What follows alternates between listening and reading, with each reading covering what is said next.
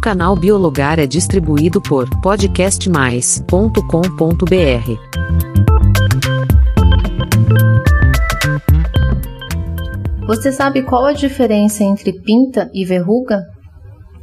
E as manchas de nascença? Já se pegou pensando, nossa, por que será que ela é assim? E bem aqui ou ali?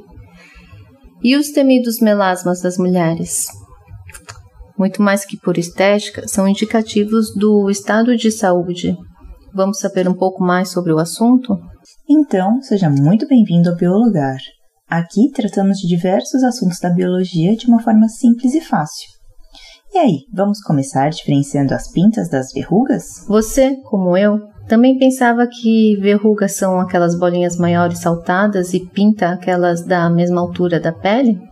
Pois é, o buraco é mais embaixo e é importante entender as diferenças. As pintas podem ser redondas ou ovais e, no geral, possuem menos de 6 milímetros de diâmetro.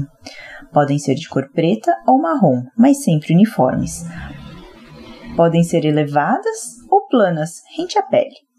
Os médicos a chamam de nevos melanocíticos, que é um acumulado de células que produzem o pigmento da pele, a melanina. As pintas são benignas, em sua maior parte, podem ser de nascença, mas a maior parte aparece durante a infância e na adolescência. Uma pinta, após se desenvolver, permanece normalmente do mesmo tamanho, forma e cor durante anos. Algumas podem eventualmente desaparecer. No entanto, conforme a exposição ao sol, aliás, as sardas no rosto também são um tipo de pinta. As chances de aparecerem pintas aumentam. Ou seja, quanto mais sol, mais pintinhas aparecerão. Por isso se recomenda tanto o uso diário do protetor solar, pois quanto maior a quantidade de pintas, maior a chance do desenvolvimento de doenças. E caso alguma pinta comece a coçar, alterar em tamanho, forma, cor, aspecto de borda, o formato, forme ferida ou fique dolorida, é preciso procurar um médico pois pode ser um sinal de que nesse acumulado de células pode aparecer o indesejável melanoma, que é o câncer de pele. Um erro comum é não retocar o protetor solar a cada duas ou três horas, até mesmo se não sair de casa. A luz de equipamentos eletrônicos também age sobre a pele. Já as verrugas são protuberâncias benignas na pele causadas como resposta ao corpo e a, algumas doenças, boa parte pelo papilomavírus humano, o HPV, e que surgem através do contato direto com pessoas ou objetos contaminados, inclusive durante a relação sexual. O aspecto da verruga varia bastante de acordo com o local onde ela se encontra, e ela não manifesta nenhum tipo de sintoma. Existem centenas de tipos de vírus HPV. Em sua maioria são benignos, os mais comuns são a verruga vulgar, lesão elevada, geralmente esbranquiçada, áspera e com pontinhos pretos, que pode aparecer em qualquer lugar da superfície cutânea.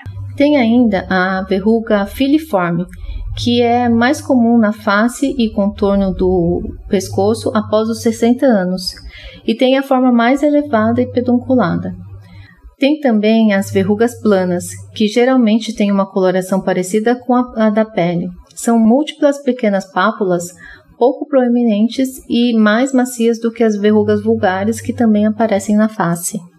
Tem ainda a verruga plantar, o famoso olho de peixe, que se desenvolve para dentro da planta dos pés, devido ao peso do corpo, e pode ser bem dolorida. E por último, vamos citar a verruga anogenital ou condiloma acuminado, essas verrugas podem ser precursoras de tumores malignos, como o câncer de colo do útero e de pênis. Por isso é sempre bom procurar um médico. As lesões se formam nas mucosas da região genital, perianal, oral e na uretra. São pápulas macias rosadas e vegetantes, isto é, com uma aparência de uma couve-flor. Elas podem unir-se formando blocos e ocupar extensas áreas. Quando isso acontece, as lesões chegam a obstruir a vulva e o ânus, e o quadro recebe a denominação de condiloma acuminado gigante. Acho que deu para perceber que é arriscado tentar arrancar sozinho o que você acha que é uma pinta, pois caso essa seja uma verruga, há grande risco de espalhar o vírus, podendo nascer outras verrugas pelo corpo. E as manchas de nascença? Você tem? Já ouviu nenéns com manchinhas ou manchonas? Bem, ao contrário das pintas e das verrugas, marcas de nascença não podem ser prevenidas e não são causadas por algo feito ou não feito durante a gravidez. A causa da maioria das marcas de nascença é desconhecida e podem ser herdadas e normalmente não estão relacionadas a traumas na pele durante o parto.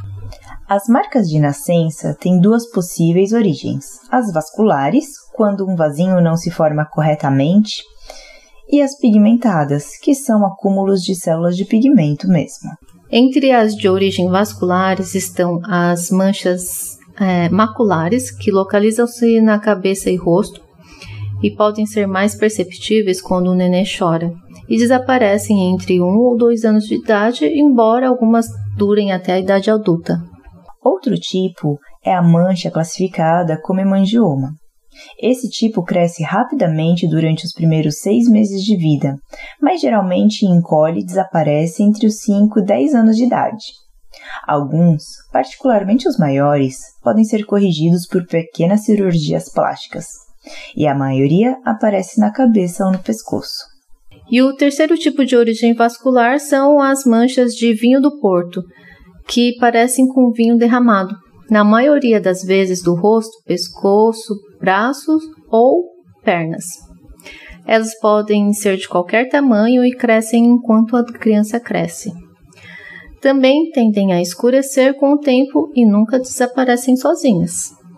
As manchas de nascença de origem de células pigmentadas são divididas em três tipos.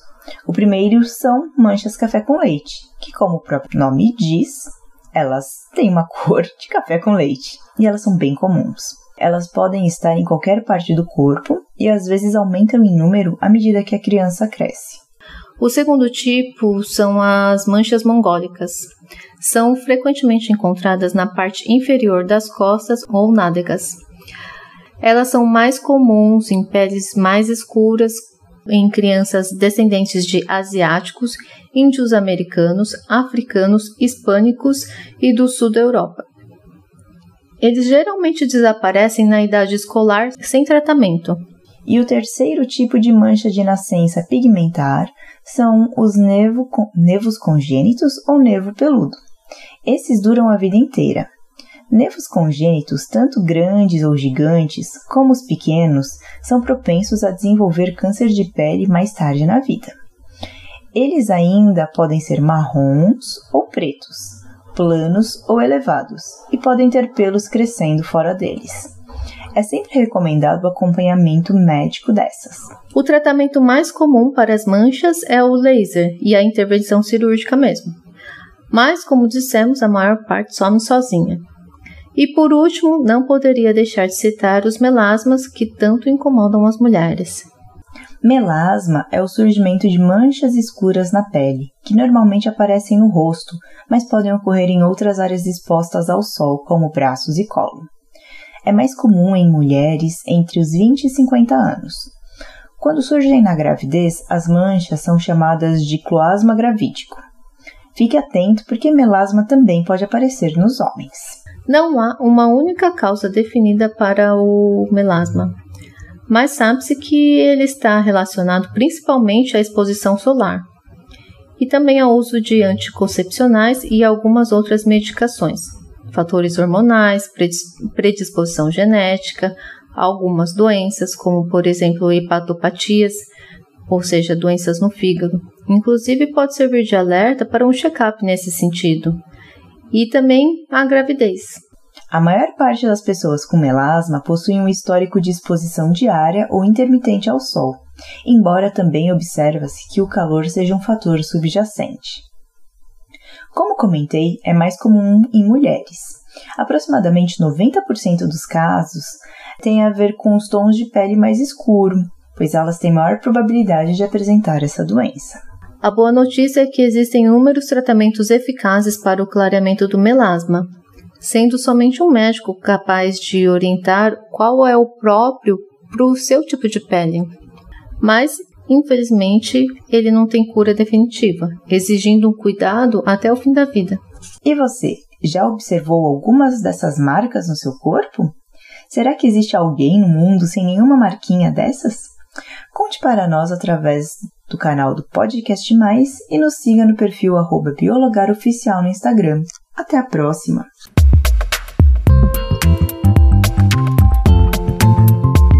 O canal Biologar é distribuído por podcastmais.com.br.